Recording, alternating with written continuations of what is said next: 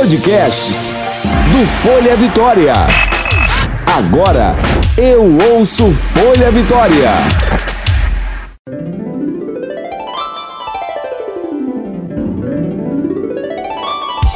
Você ouve agora de Ferraz. Com tudo. Com Graciela de Ferraz.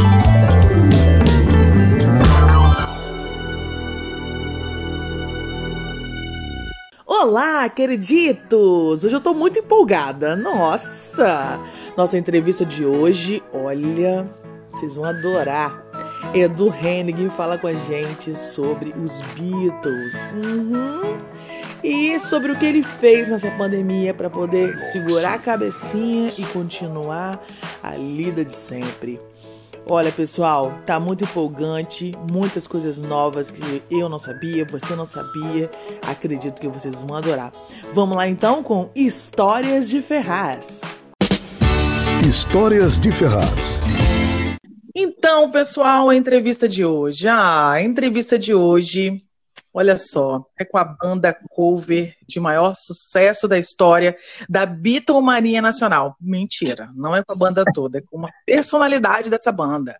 A Clube Big Beatles, um verdadeiro orgulho brasileiro, completou 30 anos e apresenta desde o início da pandemia uma série de entrevistas, sempre às 18 horas, todos os dias, no canal do Clube Big Beatles, com personalidades da música todo, uma graça isso. E ele já foi assistente de estúdio do saudoso DJ Big Boy da Rádio Mundial, esteve na residência de todos os Beatles, inclusive dizem que ele é íntimo de Paul McCartney. É. Já teve equipe de som lotando bailes por onde passava, já chegou montado em um elefante num desses bailes e já chegou dentro de um caixão, passando de mão em mão do público que lutava o local. Tem alergia a camarão e detesta sapato. Com vocês, ele, Edu Henning. Ai, minha amiga. Você, você não é fã. Aqui a abertura adorei, adorei, achei sensacional. Eu só, eu só acho que está um pouco exagerada essa questão da banda, porque a banda é a banda Clube Big Beatles, da qual eu faço parte, é simplesmente uma das tantas bandas que no Brasil tocam Beatles. A gente tem uma história muito legal, a gente tem projetos realmente muito muito emblemáticos, significativos, é, oportunidade de tocar fora do Brasil várias e diversas vezes, trabalhos muito legais aqui em Vitória, no, no Espírito Santo. Isso é, isso é realmente verdadeiro. Mas existem ótimas, excelentes, maravilhosas bandas que fazem coisas incríveis, que se, ah, se preocupam em, em tocar Beatles da forma corretíssima, com o mesmo arranjo. A gente faz também um trabalho legal, entre tantas outras. Agora, isso tudo que você falou aí, essa doideira toda é verdade. Até andar de caixão. Ai, meu Deus. Conta essa história do elefante, gente.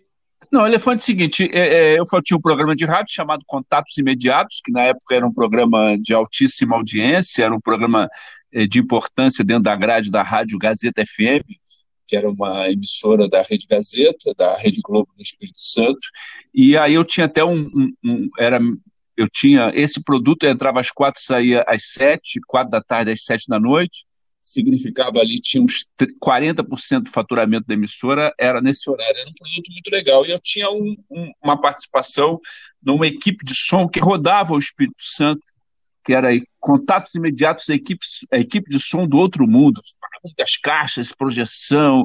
E aí, uma vez por ano, a gente fazia ali no, na, na Praça em Jardim da Penha, que é um bairro extremamente populoso e, e popular de, de, de, do Espírito Santo, de Vitória, a gente fazia no centro da praça um baile para fechar a, a turnê do ano. Todo ano eu fazia isso. Então, teve um ano que eu que eu fui ali no circo do, do, do Rui, Rui Bartolo Circo, Gran Bartolo Circo, e pedi um elefante emprestado, ele me emprestou um elefante, e eu cheguei no, no meio da, da andei no meio da rua com 15, 20, 20 mil pessoas, eu andando com o elefante, e subi no palco. No ano seguinte, eu tinha que inventar alguma coisa que também fosse muito interessante. Aí eu, eu descolei um caixão, uma ambulância, parou tudo, deixa a ambulância passar, deixa a ambulância passar, aí, aí tira dentro da. 15 mil pessoas na praça, era uma loucura. Aí tira o caixão de dentro da ambulância, leva o caixão para o palco, do, aí eu saio de dentro do caixão. É, aí entra thriller do Michael Jackson, que estava estourado. Aí no ano seguinte eu, eu fiz uma coisa que eu quase fui preso, que eu fui pendurado no helicóptero é, vestido de anjo, desci no meio da praça e não tinha autorização, porque o horário do, do helicóptero, a Infraero veio em cima, foi uma confusão. Então, era, era, era um momento em que você tinha a possibilidade de, de, de, de levar para a rua o que você era como radialista, entendeu? E dali eu fui para a TV. Na verdade, eu já estava no processo de televisão. Eu sempre trabalhei com com televisão nos bastidores. Em um certo momento, alguém né, me deu a oportunidade de ir para o vídeo, e foi o Vladimir Godoy. Esse cara me tirou da, do, do, da parte técnica e falou: ah, acho que você está fazendo um trabalho legal no rádio, você podia tentar aqui.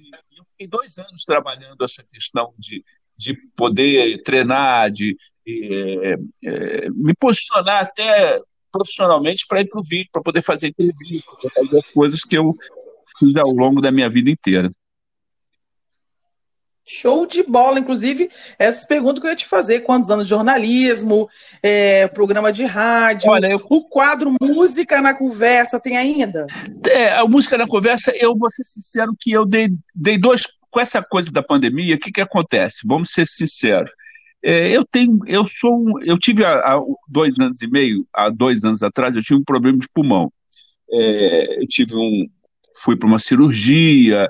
Aí quando começa a história de uma de um vírus que ataca quem tem problema de pulmão, opa, para, para aí, para tudo, recuo e, e me guardei me guardei o máximo possível, saí muito pouco para executar algumas coisinhas do Clube Beatles, pontuais que foram acontecendo, fizemos uma, uma, umas apresentações com orquestra, umas coisas que até que vale a pena a gente relembrar, porque tem uma importância socioeconômica legal também, então me resguardei muito, então me afastei completamente da televisão. Nesse meio tempo, eu tô, recebi um, um, um, um beijo na nuca e estou todo arrepiado, hum para uhum. uma proposta que me vem de uma outra emissora, em que eu tenho muito carinho e muito respeito, e eu tô, tô trocando de camisa, né? Tô passando... Nossa, eu já até sei qual, mas eu nem vou falar nada. É, você deve saber sim. Mas... Eu acho que não. Acho que eu sei, tô brincando. Eu, eu... eu acho, mas então, eu suspeito, nós estamos, verdade. Estamos em, em, em, conversas. Eu acho que é uma coisa que me, me estimula muito, me dá muita vontade de fazer coisas novas, de projetos diferentes. Eu sou muito inquieto, sabe? Eu sou. Eu, eu, tenho, eu tenho uma dificuldade muito grande de, de parar o fim de semana sem pensar num projeto. Alguma coisa para fazer, alguma coisa para desenvolver, é, eu gosto. Eu também sou desse jeito, Edu, o tempo todo. Na verdade, eu penso assim, porque assim, meu sonho é ser rica, né? Então, eu fico o tempo todo querendo fazer alguma coisa para eu ser rica logo. Ah, mas eu acho o seguinte: é, eu aprendi ao longo da vida que só te respeitam por dois motivos na vida. Uma, se você for rico. Se você for rico, você é um cara muito respeitado. Ou se você for é. maluco Outra coisa que respeitam muito são os doidos, né? Então, como eu não tenho opção longe de ser, eh, de estar próximo do, do, da riqueza, então eu estou, eu sou, eu sou da gaveta dos doidos. Então, eu, eu, eu parto do princípio que se eu fizer muita malu, maluquice, doideira, criar, inventar, eu ganho respeito, porque dinheiro não vou ganhar, não. Entendeu? É, mas se você passar parar para pensar, tem muita gente doida que consegue ganhar dinheiro. Ah. Então, não sei, né? É, pode ser. Eu, eu, não, eu não tenho esse, esse dom de. Eu não tenho dom de ganhar dinheiro. É um negócio impressionante como eu não tenho essa capacidade. Não vou dizer o seguinte: é, é, minha vida é muito legal, eu não posso reclamar de nada. Tudo que eu tenho foi adquirido com trabalho de comunicação, de produção, realização, invenção, muito bacana estamos passando por um momento muito difícil da categoria da gente, é, tudo parado, tudo é. fechado, e eu não posso reclamar, eu estou com as contas em dia, eu estou com tudo bacaninha, não posso falar ai. Eu sei que os nossos amigos estão passando um sufoco muito, muito, muito, muito grande. Então, muito grande. É, é, acho que é, rever essas condições de como volta, de que, de que forma que volta, qual, qual a quantidade de pessoas que podem estar nos ambientes, isso é fundamental, porque a gente não pode pensar que essa esse vírus que está aí é uma brincadeira, é uma, uma mentira, é um exagero. Não, não é um exagero, não é uma brincadeira e não é uma mentira.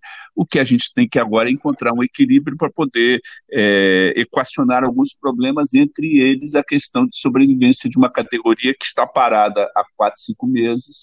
E aí eu também acho que os palestrantes estão assim, os, é, é, gente que dá aula de, de aula particular de pintura, de é, violão, de guitarra, de bateria. Esse povo está todo mundo parado.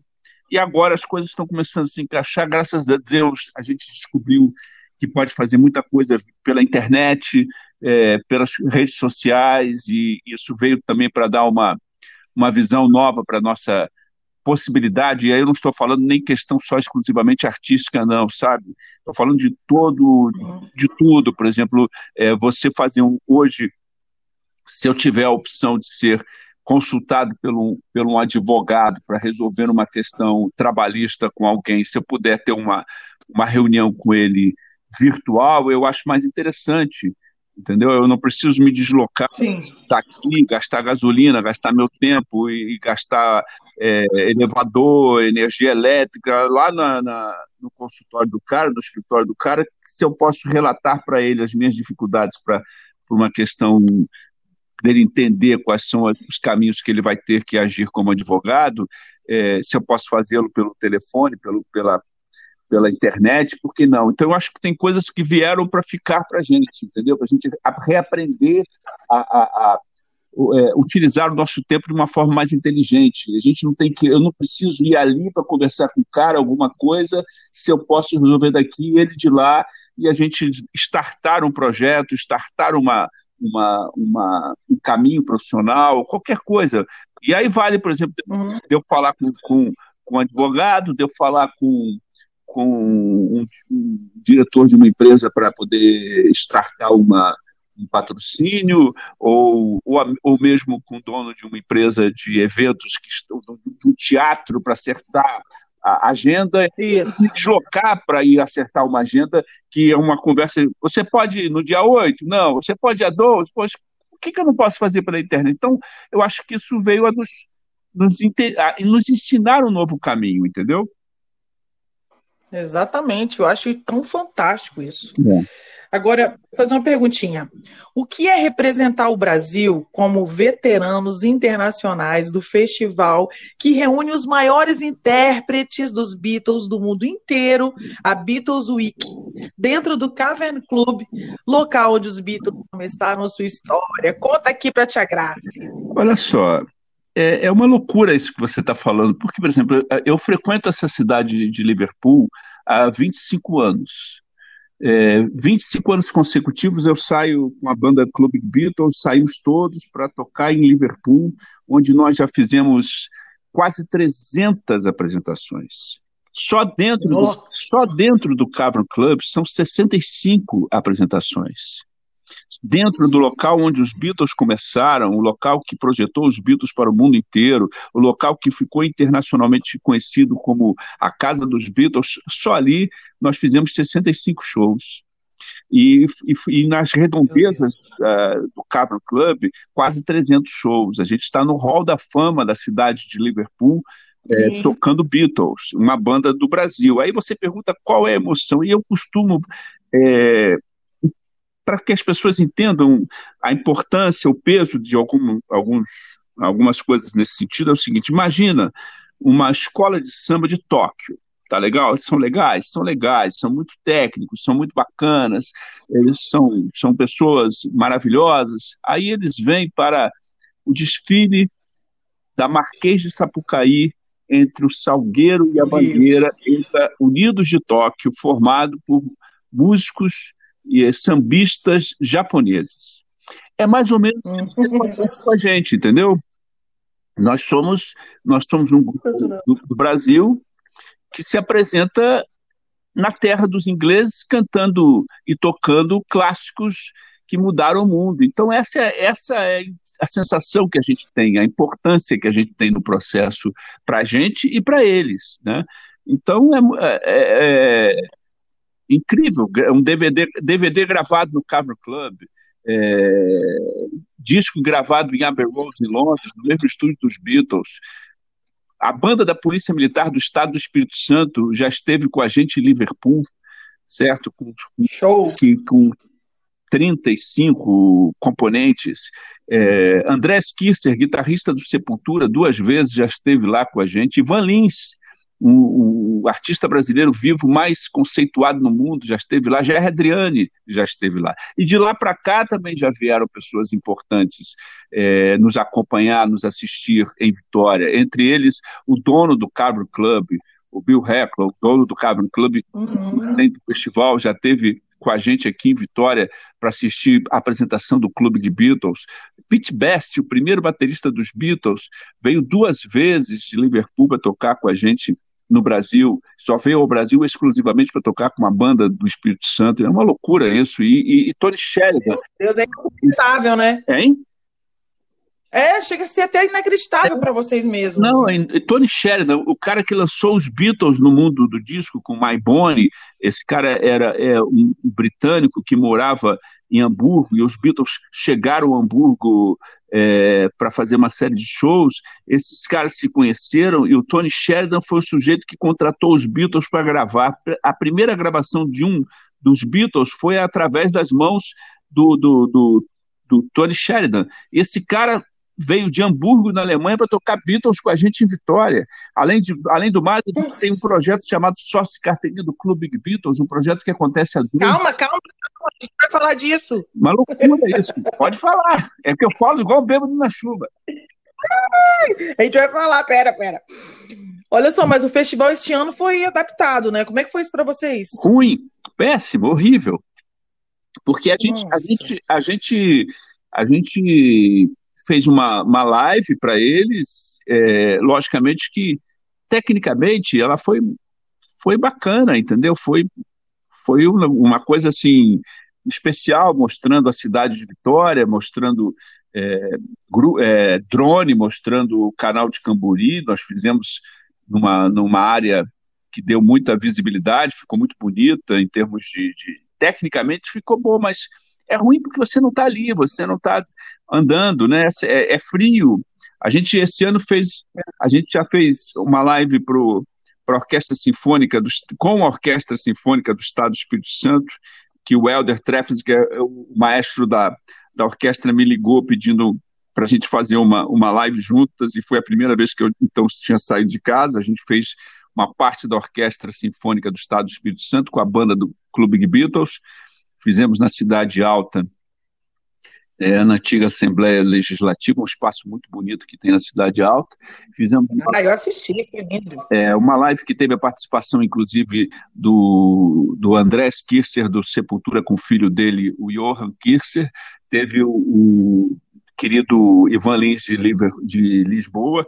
Nós tivemos também o Flávio Venturini, o Edgar Escandurra, o Amaro Lima e o André Prando, todos participando de, dessa live que reuniu é, 70 mil espectadores. É uma loucura isso, 70 mil espectadores. Tivemos 37 mil reais em dinheiro arrecadado durante a live e 1.850 cestas básicas doadas. Esse, essas cestas básicas, os 37 mil reais foram foram transformados em cestas básicas, juntou-se às 1.850 cestas básicas para a categoria artística, para o pessoal eh, do nosso meio, holds, músicos, que estavam realmente naquele momento numa situação mais complicada do que estamos hoje.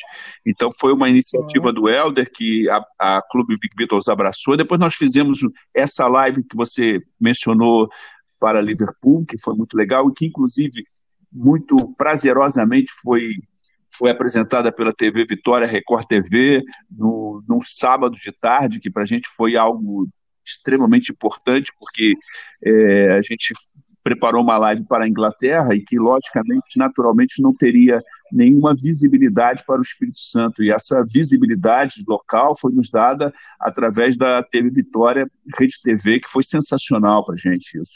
É, fizemos uma também para, para a OAB, numa, num evento da OAB fechadinho, e agora estamos fazendo uma no dia 9 de outubro, que é, seria a data que John Lennon estaria completando mais um ano de vida, aniversário, estaria fazendo 80 anos, se vivo fosse. Então tem uma live que vai ser também para o mundo inteiro e a gente vai entrar nesse circuito é, com 60 bandas, são é, mais ou menos umas, umas 10 horas de, de transmissão e aí eu vou, botar, vou disponibilizar depois os links nas redes sociais do Clube Beatles, que vai ser também muito legal para a gente. Então, é, é, o movimento nosso está muito. É, perdemos essa, esse esquema do, do, do, projeto sócio de carteirinha, que você vai mencionar, é, então ficamos um ano, um ano muito, muito atravessado, né? um ano muito sem, sem palco, um ano sem aplauso, sem olho a olho, sem abraço, sem muito obrigado, que prazer, sabe aquela coisa? é um, você, você canta, você sabe do que eu estou falando. Você, Sim, com certeza. É assim aquela adrenalina que a gente gosta, né, gente? É. Aquela adrenalina, aquela, aquela coisa no coração que a gente gosta tanto. E o sócio de carteirinha, minha gente, olha, é todo mês um conhecido nome da, da música brasileira vem a Vitória cantar e tocar clássicos do grupo de Liverpool a convite da banda é. Chaba. 12 né? anos, é um projeto que existe há 12 anos no Teatro da UFES uma vez por mês. E, e, convidados esse ano, por exemplo, esse ano nós tínhamos fechado já a grade com Beto Guedes, Luiz Caldas, Ana Canhas, Luiz Carlini, que foi do Tutti Frutti, o Léo Gandaman, o Silvio Brito, Pare o Mundo que eu quero descer, o Robertinho de Recife, o André Frateschi, que está na Legião Urbana, e o Cláudio Lins, filho do Ivan Lins. Esses nomes estavam certos, datados, confirmados, com cartaz tudo pronto, tudo preparado para começar a temporada, e nós fomos é, proibidos por uma questão óbvia, nós não, estamos nem discutindo ah, essa nem questão. Vale, só gente maravilhosa, é, né? E esse, esse projeto já reuniu 108 convidados em 12 anos. 108 convidados Olha, em 12 anos. Que fantástico. Entendeu? Vem cá, olha só, me conta um negócio aqui. É, eu fiz um episódio falando sobre música e numa dessas pesquisas dizia que nenhum Beatles sabia ler partitura. A gente acha que esses caras são perfeitos, não, não tem nada de errado com eles. Você sabe se isso é verdade? Eu, eu vou perguntar isso para Edu, cara. Olha só, eu conheço dezenas de músicos que não leem partitura.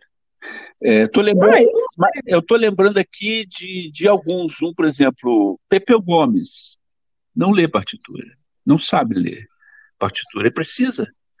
Não precisa. É um gênio. Entendeu? É um maravilhoso. Então, os Beatles também não leram partitura. Nunca. É lógico que acredito que agora o Paul McCartney já saiba ler, né? é, de uns anos para cá, de, de muitos anos para cá, mas naquele momento eram meninos de 14 anos de idade, 15 anos de idade, 16 anos de idade, e que saíram muito rapidamente do aprendizado do violão para o palco. Então, são pessoas que isso, historicamente, temos um monte assim na história da música, que não tiveram, não tiveram tempo tempo que lá depois de, de burro velho, vamos dizer assim, que começa a entender. E agora eu estou fazendo uma série de entrevistas aqui, tem um monte de, de artistas que vêm nos dizer é, nessas entrevistas que eu estou fazendo diariamente pela, pela, pelo Instagram, que não sabem ler, que aprenderam a ler no trampo, que aprenderam a, a, e são artistas maravilhosos. Então os Beatles também estão nesse nível nesse grupo, nesse pacote, nesse balaio de artistas que não sabiam ler partitura. Agora, e aí, como é que você vai me explicar é, é, é, que um cara desse acaba se transformando num artista que revoluciona a, a, a música é. sem saber é, sem saber ler uma partitura ou escrever uma partitura, quer dizer, cantava, gravava, guardava, decorava e, e aquilo entrava no cara, na alma do sujeito, e ele não, não tem explicação. Acho que é a maior, a maior o maior exemplo que a gente pode dizer com relação à música dos Beatles, a musicalidade dos caras e, e a genialidade deles, é um, o fato acontecido com o Paul McCartney, que, numa, que tinha sempre um gravador do lado dele, um gravador desses gravadorzinhos de rolo, e numa certa noite acordou e jogou no gravador o que veio para ele no sonho. Ele sonhou com uma harmonia, com uma, com uma, com uma música, e cantou, passou para o piano, botou no violão e passou dois anos. Eu não estou falando dois dias, duas horas ou duas semanas. Ele passou dois anos mostrando essa música para Deus e todo mundo, porque ele, ele achava que aquela, aquela canção tivesse chegado dele, que o subconsciente dele talvez estivesse pregando uma peça dele. Que era uma, você conhece essa música?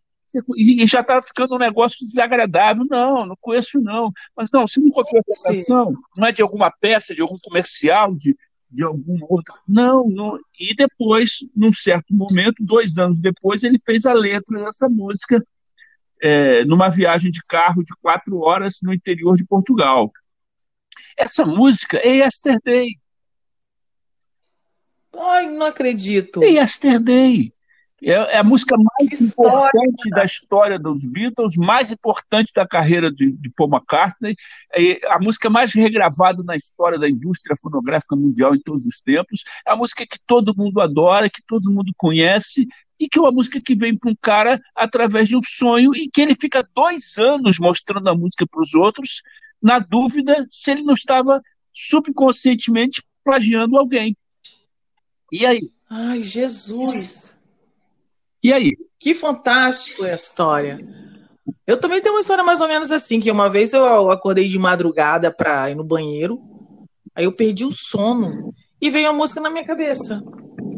Aí eu, eu também não sei ler partitura, não sei fazer nada disso. Pego o celular, toda vez que me dá, me dá uma inspiração, pego o celular, começo a gravar, para eu não perder nem a letra e nem a música. E vem as duas juntas, hein? Uhum. A melodia a, a que foi a música que eu mais é, passou em rádio aí, que foi a minha primeira música do meu CD. Mas enfim, vamos falar de nós aqui. Me fale sobre o show do telhado. Não, o show do telhado, é, é, a gente já fez o show do telhado três vezes, né? Porque quando os Beatles fizeram o filme Larry B, que na verdade Larry B, o filme, começa como um documentário da BBC, e depois eles perceberam que tinham uma matéria, um material bacana para fazer um longa-metragem, porque vamos colocar claramente que nos anos 70, final dos anos 70, desculpe, final dos anos 60, começo dos anos 70, porque o filme Larry B é 1970, é, esse, o, o, que, o que funcionava no mundo era o cinema, né? Então era, era Elvis Presley cantando, os Beatles cantando, é, o que aparecia, não existia MTV, internet, não existia costa a costa, satélite, então eles tinham pegavam o filme e divulgavam os artistas através do filme, né, do, do cinema. E eles fizeram o Larry B, o filme, e no filme eles sobem no telhado da gravadora, no centro de Londres, e tocam pela última vez juntos. Isso ficou muito marcado na vida de quem gosta dos Beatles, além também de ficou marcado é, como imagem, né? Os caras tocando no telhado, a polícia sobe, eles não tinham autorização, a polícia foi lá e tiraram eles do telhado e, e foi aquela confusão toda. Então, quando isso aconteceu, quando salvo engano, quando foram 20 anos desse, desse feito, a Clube Big Beatles fez uma, uma, um show em cima de um telhadinho que tinha na CIA, na Jerônimo Monteiro, quando existia ali a CIA. Fizemos lá. Depois, fizemos anos, anos seguintes também, é, aos 40 anos que isso tinha acontecido, a gente fez ali na Praça 8, em frente é, na Marquise do Banestes, na Praça 8, em frente ao relógio da Praça 8. E agora, no ano passado, mais uma data dessas datas certinhas, nós fizemos ali em cima, na, na reta da Penha, na Avenida Nossa Senhora da Penha, em cima da, da Van, da Van Instrumentos Musicais, fizemos ali também uma. Mas também com todos os perigos possíveis. A gente faz questão de ser perigoso, a gente faz questão de, de não ter autorização e que fica torcendo para a polícia passar lá e prender a gente. É... Porque se tiver autorização e for careta, não é Beatles, né? A gente tem que. É, isso é verdade. Tem que torcer. E, e, e nesse último do ano, do ano passado, salvo engano, no passado, eu já me perdi um pouquinho com essa questão, porque esse ano de 2020 faz a gente perder a noção de tempo e espaço, né? É, faz de conta que a gente está em 2019 ainda, né? É, então, é, aí teve uma hora que passou o carro da polícia e, e eu olhei pro, pro policial, ele me olhou, e, e, eu pensei, oba, vou ser preso. Aí ele deu um sinal de positivo, acenou e seguiu, a, seguiu o caminho dele. Ele devia estar gostando do som e, e seguiu o caminho. Mas isso é bom, faz parte das. É, é, eu acho que essas coisas precisam ser, ser marcantes. Na, na, a história dos Beatles tem pontos muito marcantes, né? A história de atravessar a rua, tirar uma fotografia na frente, numa, faixa de, de, de de pedestre, isso se transformar em algo icônico, né, que o mundo inteiro repete. Oh, demais. É uma coisa. Você vê aquela faixa lá, todo mundo que vai lá vai querer tirar uma foto ali.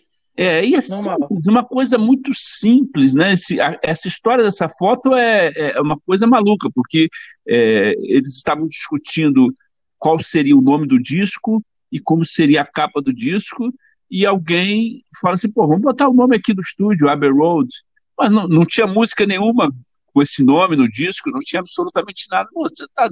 É, vamos lá, amanhã a gente vem aqui. Então tá, amanhã a gente vem aqui e tira a foto aí na frente. Aí cada um trouxe a sua roupa, sentaram lá, dez minutos, nove fotos. Acabou. E virou o que a gente sabe como é representativo, como a, a capa de Sgt. Peppers, que é uma capa maluca com um monte de, de, de personalidades, personagens, e, e como essa uhum. capa também influencia as pessoas até hoje, entendeu? Aquela foto. Tem alguma história? Tem alguma história por trás de uns ter ido de um para um lado na faixa e outro ter ido para o contrário dele? O que, o que aconteceu muito na época é o seguinte: eles já não estavam fazendo mais shows ao vivo, né?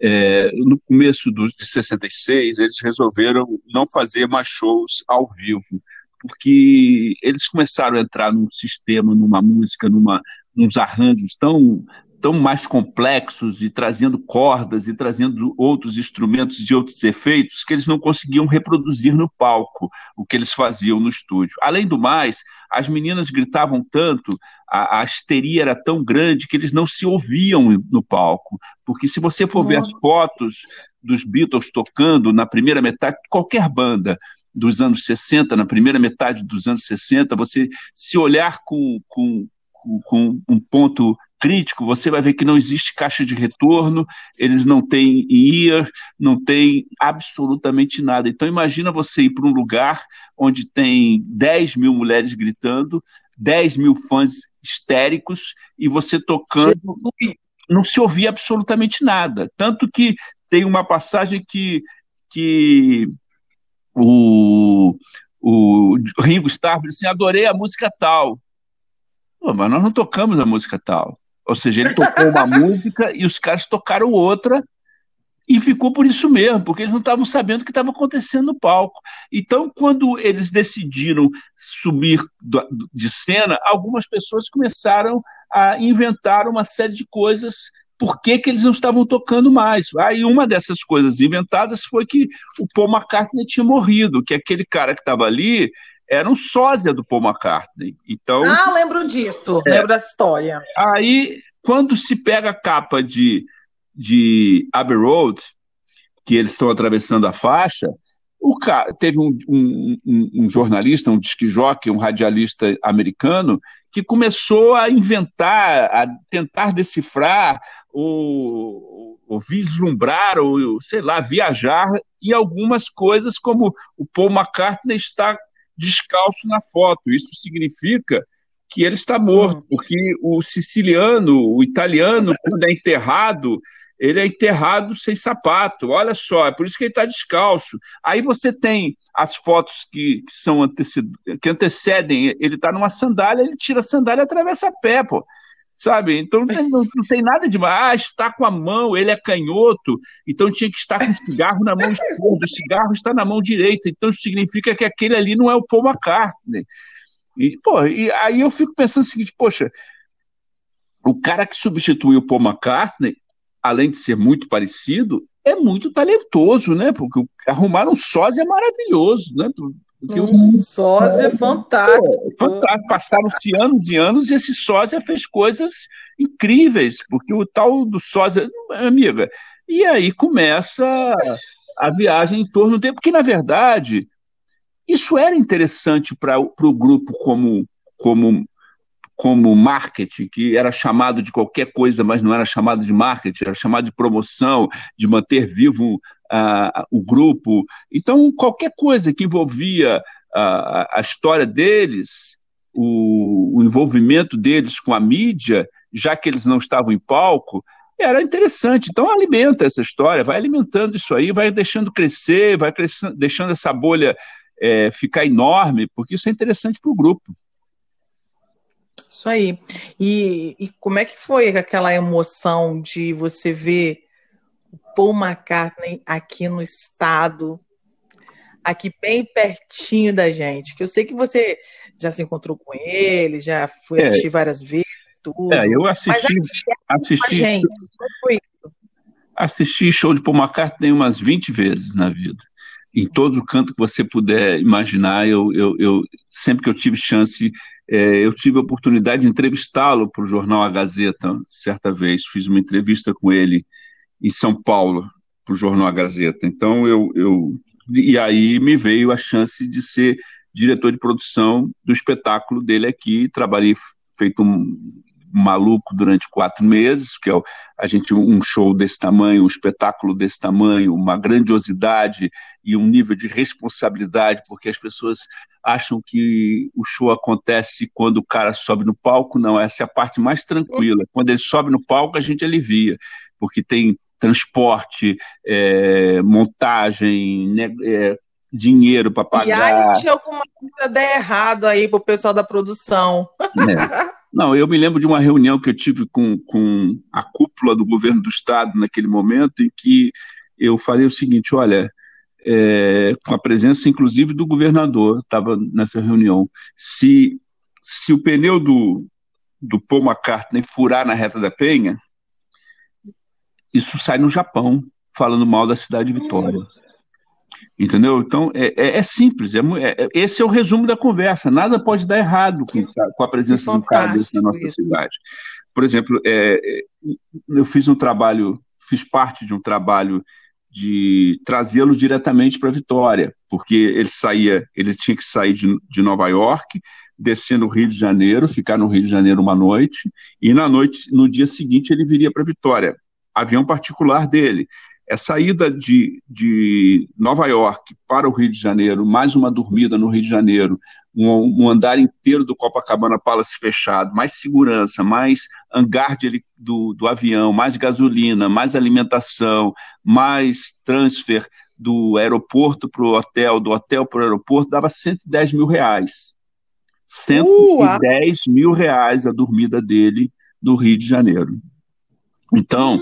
Então a gente tinha que fazer de tudo para que ele saísse de Nova York para vir direto para Vitória, mas nós não temos aduaneira em Vitória, nós não temos imigração no Espírito Santo, ninguém entra no Espírito Santo direto.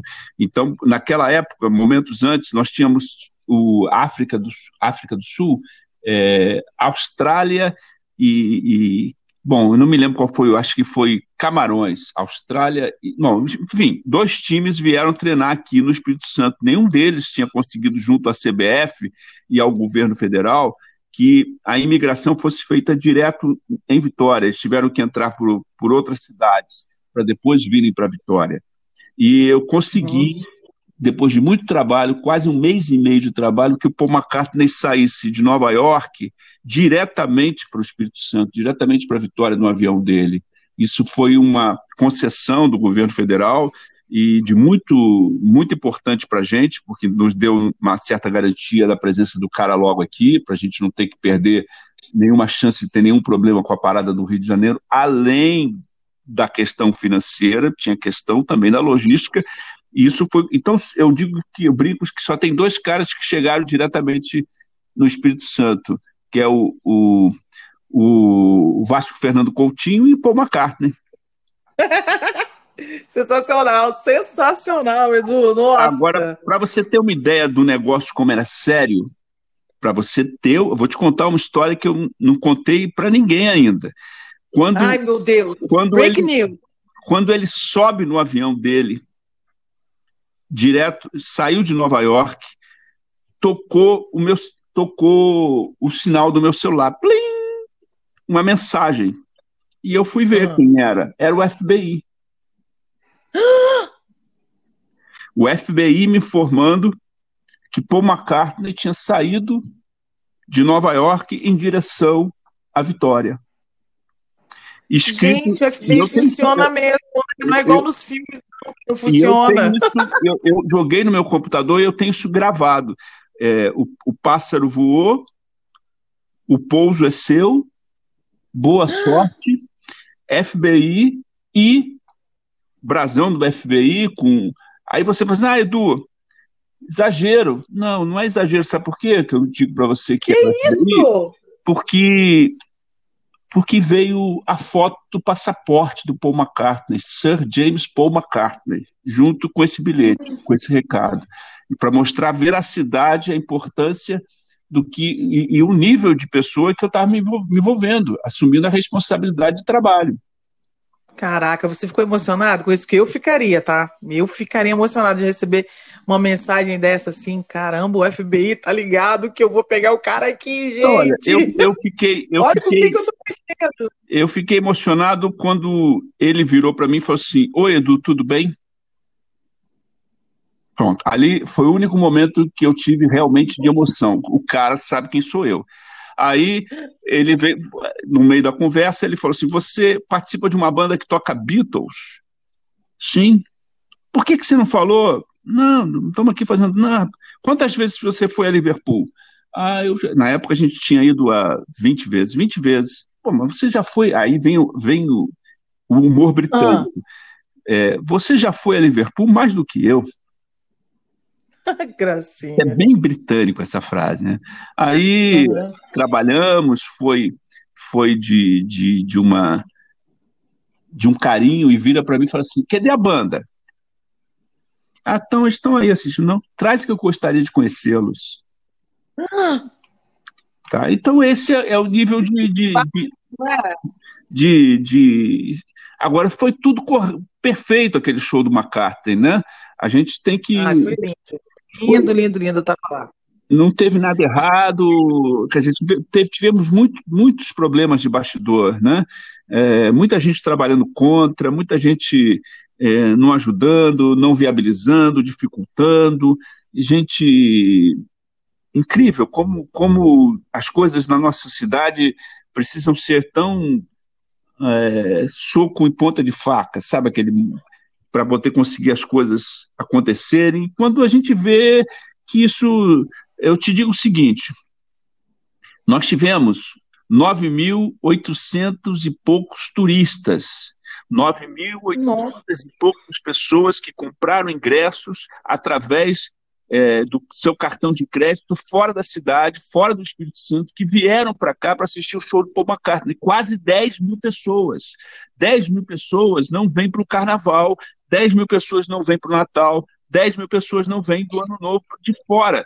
Gente que ficou em hotel, gente que comeu, gente que usou táxi, gente que. que... Pode até ser que eu esteja exagerando que não, não venham 10 mil pessoas de fora no carnaval, pode até ser que venham, mas eu, esses números são emblemáticos, como, como, uma, como esse negócio do, do show business, como esse negócio do, do evento pode gerar dinheiro para uma cidade, gerar é, é, ocupação de hotel, é, restaurantes, táxis e passeios. É, nós temos esse número de pessoas que compraram diretas, diretamente com seu cartão de crédito. Agora imagina o seguinte: aquelas que, o primo, compra para mim que eu pago aí. É, é. Tia, eu, eu vou, posso ficar na sua casa? Quantas é. pessoas utilizaram esse, esse, essas, esses amigos para o. Então, acho que isso também tem que ser avaliado como, como negócio para qualquer cidade, como negócio para um Estado, para, o, para a cultura, para a economia. Isso gera economia, um evento desse gera economia. Então, nós também tivemos. Ai, cabeça muito fechada aqui, eu acho, né? É porque Cada acontece problema. O problema da, do brasileiro não é o problema do, do, do, do capixaba, dos problema do brasileiro, do latino, é olhar o umbigo do outro, fica preocupado com, com, com o umbigo do que o cara ah, está faturando horrores, isso é uma loucura. Não, e está gerando o quê? Está gerando o quê? Está tá provocando isso. o quê? Nós, nós tivemos aquele evento sem nenhum registro policial.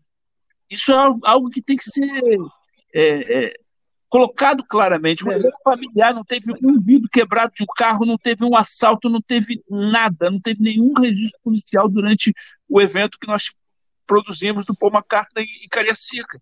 Pois, pelo amor de Deus. Muito bom.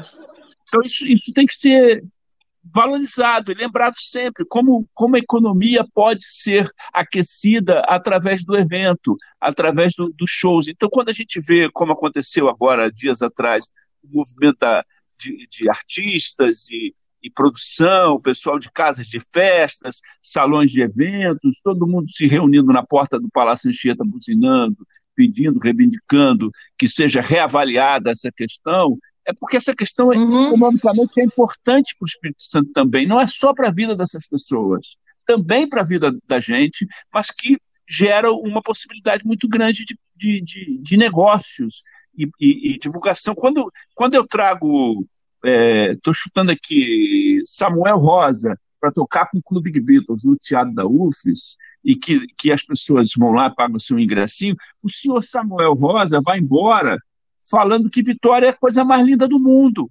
E chega lá, Exatamente. E chega lá na, na Bahia, e chega lá para falar da muqueca, e, e falar da, da alegria do capixaba, do, do, prazer que ele teve. Então, um, um artista desse pode propagar, divulgar e promover o nosso Estado. Né? Então, por isso que você tem que saber fazer para que esse não exista a contramão da história, que tudo dê certo para que a pessoa saia levando uma, uma imagem positiva da nossa cidade, porque nós vivemos disso. É, imagem não é tudo, mas é 100%. Exatamente. Agora, é, me fale sobre o CD com convidados especiais. E você tem outros projetos? Não, está pronto, está pronto. Nós temos um disco com pronto, com cada faixa um convidado. É, é, hoje esse disco está na mão de Bruno Gouveia, Bruno Gouveia do Biquíni Cavadão. Ele tem uma gravadora, um selo, ele está agilizando as liberações de direitos autorais de cada, cada faixa isso está de responsabilidade no momento com ele.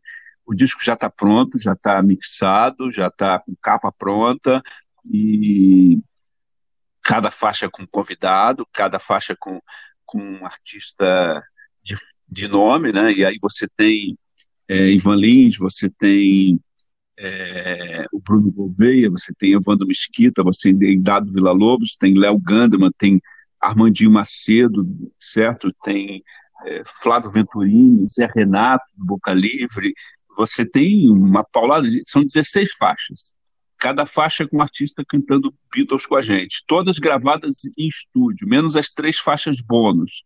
Temos três faixas bônus que foram feitas ao vivo durante apresentações da gente. Uma, uma com a banda da Polícia Militar do Estado do Espírito Santo, é, a outra faixa bônus gravada ao vivo com o Pete Best, o primeiro baterista dos Beatles, e a outra faixa bônus gravada ao vivo também com Tony Sheridan, o homem que lançou os Beatles no mundo do disco. Essas três faixas são ao vivo. As outras todas são faixas de estúdio, com puta do arranjo, com, com, toda, com toda a pompa e circunstância. Um disco que está quem ouve o disco fica encantado, porque, além do mais, é, além da, da questão de cada artista ter o seu peso, são músicas clássicas que daqui a 15 anos continuam Let It Be é Let It Be, Yesterday é Yesterday, Com certeza. Something é Something, e vambora. São músicas eternas, são clássicos populares.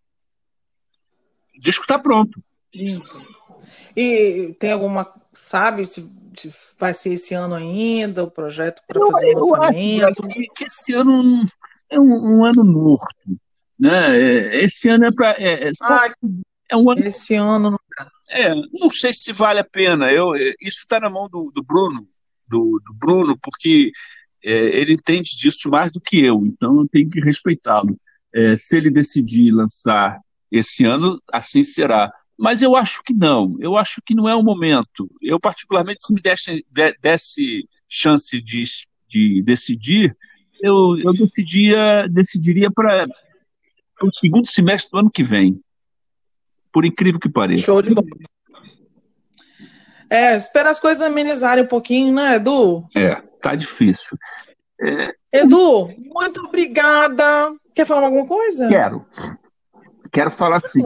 Queria falar sobre essas sequências que eu estou fazendo de lives. É, que... Ah, isso, gente! As sequências de live. Eu quero que você dê o um endereço lá do Instagram. É, Fique à vontade. É, eu, desde que começou a pandemia, eu me vi muito parado, muito quieto dentro de casa. E, e a minha mulher, Alcione Lobato, jornalista e, e conhece do riscado mais do que eu, ah, por que, que você não faz, hum. faz live aí com seus amigos? Ah, não, não sei nem mexer nesse troço. Como é que faz? E ela me ensinou a fazer. E... Nossa, Edu, deixa eu te falar, você não sabia mexer nisso, né? Você não, tava, você não tinha experiência com, com rede social, com Instagram. Não, rede social sim. Eu, eu, eu, que crio, eu que faço as minhas artes, eu que desenho tudo, eu, eu, eu que posto, eu que crio, eu faço tudo. Mas live não, live era uma coisa que, que alguém falava, faz um videozinho quando você estiver lá com, com no ensaio com fulano, faz um videozinho, aí postava um videozinho, mas não fazia live de ficar 40, uma hora conversando com alguém. Sobre, eu achava aquilo é, não, não, não me apetecia, não me chamava atenção fazer Edu, e Edu, e a constância também, né? De é. todos os dias, no mesmo horário. É. Isso é uma coisa. Aí, aí eu comecei a fazer, achando que ia terminar 15 dias depois. Já estamos, passamos dos 200 entrevistados. 200 entrevistados ao longo, ao longo desse período de quarentena. Todo dia, seis horas da tarde, um convidado para a gente conversar e aprender e, e, e, e rever e, a minha preocupação, assim, como, como eu tenho uma canja da entrevista já no meu tempo de rádio, eh, televisão, jornal, e você, como jornal, você vai para. E eu, eu sou um cara que gosta de música, então você vai procura um caminho com aquele artista que não está muito muito desgastado pela mídia. Então você quer, o que, que, que você, que, que eu vejo no artista? O que, que é determinante para um artista? É, é a base do cara. Como é que ele ouvia, o que ele ouvia, como era a vida dele dentro de casa, como é que era, como é que era a relação dele com a música dentro da família, no núcleo familiar, na, nos primeiros momentos, como é que ele encontra o primeiro instrumento, como é que ele aprende a tocar os instrumentos, como é que ele se virou nessa situação, naquela outra, como é que ele, como é, por exemplo, ontem, ontem eu tive é, a oportunidade de conversar com o Fábio Stella. Fábio, um uruguaio que veio para o Brasil que chega no Brasil no olho do furacão de 1964 e que se torna o fiel escudeiro de Tim Maia, o cara que ficou ao lado de Tim Maia durante 30 anos.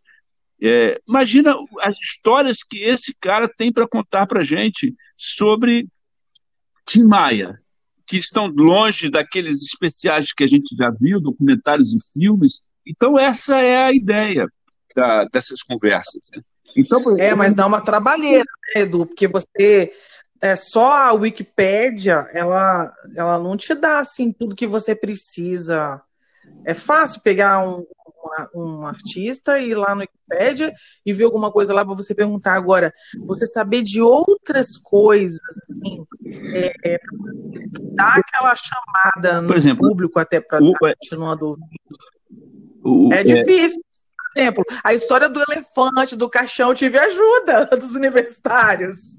Da mesma forma que eu faço, eu tive eu sempre me, me preocupo em ligar para alguém para conversar. Por exemplo, fui fazer faço com fulano, eu ligo para um amigo próximo, me conta aí, o que, que você conta? Ah, teve uma vez que ele fez. Se não, ah, não for por esse caminho. Exatamente. Inclusive, chamou para ele, o Queco Sancler, que me salvou. Então, é, da mesma forma que você procurou o Queco, que durante esses anos todos está ao lado do Clube Beatles, do meu lado, ajudando, produzindo, executando, eu vou atrás de pessoas. E assim, dá trabalho, comadre, dá trabalho. Não, é, é, agora, é muito gratificante você terminar uma entrevista e o cara falar para você assim, te ligar, pô, há muito tempo que eu não, não era entrevistado dessa forma, há muito tempo que eu não encontrava alguém que entendesse de música, que quisesse conversar sobre música. É, eu acho que eu sou, acima de tudo, um consumidor do, da música. Passei a minha vida inteira ouvindo discos, é, lendo livros curiosos, biografias, informações, e que essas coletas de informação acabam nos dando um, um conhecimento sobre aquela área. Às vezes um pouco muito raso em alguns instantes, que é extremamente. Uhum. É, mas te dá um embasamento para que você possa estudar, para você entender um pouco mais sobre, sobre aquele estilo de, de música, porque a música é muito gratificante, né? Muito. Independente é. se você gosta de sertanejo e eu não gosto, independente se eu gosto de samba e você gosta de rock, é, e é música com, com com fazendo a trilha sonora da vida da gente, marcando os momentos da, da, das nossas vidas, é, instantes importantes, né? Quantas pessoas que casam, que têm um filho, que perdem a mãe, que passam de ano e que viajam para o exterior e que vão passear e que sempre tem uma música ou outra que estão é, relacionadas a esses momentos de, de dor e de prazer. Né? Então a música é a trilha sonora da vida da gente. Eu fico imaginando é, ao longo de, de um cidadão qualquer se ele em nenhum instante ele foi atingido por nenhuma música. Esse cara é um cara triste, porque essa música, é, eu fico imaginando se existe isso no mundo. Não estou falando nem que se não exista, mas eu Será que nenhum existe alguém que cresceu, passou na vida, viveu 80 anos e, e não foi atingido por nenhuma música de um filme, de uma novela, é. de, de um disco, de um, de, um, de um grande beijo, de um grande amor perdido ou ganho, de um grande abraço, do nascimento de um filho. Então a música faz faz parte, é, o filho que cresceu e cantou Cai Cai Balão e ele chorou porque viu o filho cantando. Sabe a coisa mais boba do mundo? Mas a música está na trilha. Não, fantástico. A música é demais na nossa vida. É. E a gente que tem essa, essa sorte, né, de ter nascido com, com no meio dela, né, e, e, sobreviver até, porque acabo que não só a polícia me ajuda, mas a música também me ajuda. E é. graças a Deus. Você, eu, eu, eu, eu, eu vejo você cantando e vejo você postando algumas coisas nas redes sociais, você tem um trabalho na polícia. E eu fico imaginando uma pessoa com a sensibilidade. É, que, exemplo, se um dia eu for preso, eu quero ser preso por você. Entendeu? Porque, porque você me traz aquela coisa assim, essa pessoa tem uma sensibilidade, ela sabe, saberia me entender porque aquela situação, saberia me ouvir diante de um momento tão difícil a ponto de eu chegar para a polícia. Se eu cheguei na polícia, é porque alguma coisa muito muito diferente está acontecendo na minha vida e eu preciso ser recebido de uma forma diferente, porque eu não sou um bandido, eu estou envolvido num processo. E eu acho que nessa hora a sensibilidade da, do, do profissional da polícia e olha que eu tenho grandes amigos e tenho uma relação enorme com a banda da Polícia Militar, com, sou amigo da banda da Polícia, é, da, da, Polícia Militar, sou, eu tenho uma relação, mas eu, eu, eu acho fundamental que exista mais sensibilidade na relação com, do cidadão com, com o poder de, de segurança pública. Né? A gente a está vendo, e é lógico que os quadros são completamente diferentes, não estou trazendo para a gente uma situação que está acontecendo fora do Brasil, mas a, ah, nós talvez tenhamos coisas muito próximas. Exemplo, é, Vidas Negras importam. Isso. Cara, a relação com a polícia, os conflitos policiais, é, não são diferentes dos nossos. Entendeu? Não. Sabe, e aí vai a questão racial, a questão é, financeira, a questão é, até geográfica, onde o cara mora, como, é, como as pessoas se tratam. E a gente está num país tão maluco em que se eu sou a favor, você é contra, você é minha inimiga. Não, não é assim, gente. Vamos lá. É, eu tenho o direito de pensar diferente de você e você tem o total direito de pensar diferente da forma que eu penso. Agora, eu, eu onde é que eu, eu tenho que ir? Eu tenho que ir no respeito a você. Eu não posso usar ah, você que pensa diferente, você é isso, aquilo. Não, você pensa diferente. Ponto. Eu, não... eu só não sou muito, eu só não sou, sou muito simpática quando o cara bate na mulher, né? Aí eu não sou muito simpática, não. não. É, aí, aí, não, aí, aí é completamente diferente. O cara que faz quando isso. Você, você, me, você pede para me chamar, tá? Ah, com certeza, com certeza. E eu quero, eu quero te agradecer de você ter me, me aberto ah, espaço para falar, falar, falar, sobre a música, sobre a vida. É, é tão difícil. Eu, eu, eu, entrevisto muitas pessoas, mas sou muito pouco é. entrevistado. Eu logo pensei nisso, eu falei, gente, Edu vai falar assim, meu Deus, eu, eu entrevisto todo dia alguém e hoje eu vou ser entrevistado. É. Olha, obrigada, viu, querido? Passa pra gente aí o, o nome do Instagram. Arroba, do... arroba Clube Big Beatles Oficial. O clube é com BE no final. Arroba Clube Big Beatles Oficial. Tô lá todo dia às seis horas da tarde. Todo dia tem entrevista com personalidades da música, cada gente maravilhosa. Eu volta e meia tô lá, não tô todo dia que já viu, na né? minha vida é uma doideira, mas de vez em quando eu até futuco lá para ver as outras, o que fica, você acaba deixando lá no feed, né, Edu? É, fica no, no IGTV do Instagram, fica sempre lá arquivado, o, todos que a gente vai fazendo, vai jogando ali, que fica documentado, né? Eduzinho, muito obrigada, viu, querido? Olha, parabéns pelo que você está fazendo. É, primeiro pela, pelo espaço, que eu sei que é difícil manter também, fazer podcast. E, é. E, é, e, a gente precisa disso. É, e quando eu falo a gente, eu não estou falando a gente músico, a gente jornalista, não. O, o, o, Capixaba precisa disso. A gente precisa entender das coisas que acontecem ao, ao, na nossa cidade.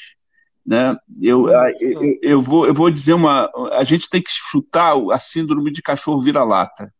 Isso é muito sério. Nós precisamos chutar a síndrome de cachorro vira-lata que algumas pessoas do Espírito Santo ainda têm. Isso tem que mudar. Nós somos, nós somos especiais numa cidade e num estado maravilhoso, com belezas naturais impressionantes, com culinária impecável, com um povo especialmente carinhoso. É impressionante como o capixaba é carinhoso, é, é, é, agregador. Então a gente tem que valorizar isso. Nós somos especiais. Nós somos especiais. nós que nos valorizar, com certeza. Nós pocamos, nós pocamos. Nós pocamos, meu amigo. Muito obrigada, viu? Um beijo. Um beijo, valeu. É, pessoal, nossa entrevista com Edu Hennig fica por aqui. Até semana que vem com o Di Ferraz com tudo.